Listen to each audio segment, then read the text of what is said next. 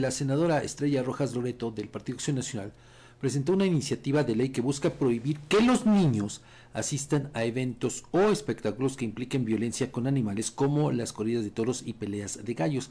En el proyecto, la legisladora consideró que por el alto contenido de violencia que implican algunos espectáculos que suelen conllevar la pérdida de la vida de los animales, al igual que en los videojuegos o cine, deberían deben existir restricciones que consideren la edad.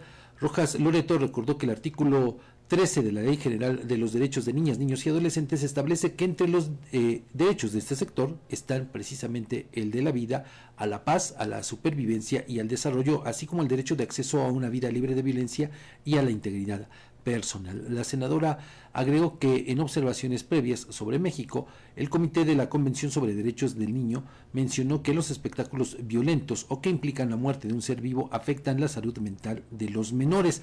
De aprobarse la iniciativa se restringiría el acceso de niños y adolescentes a espectáculos con violencia animal con el fin de proteger su bienestar. Bueno, pues una sugerencia pues bastante polémica, ¿no? que genera sin duda controversia y que así va, va a suceder, va a generar muchísima controversia.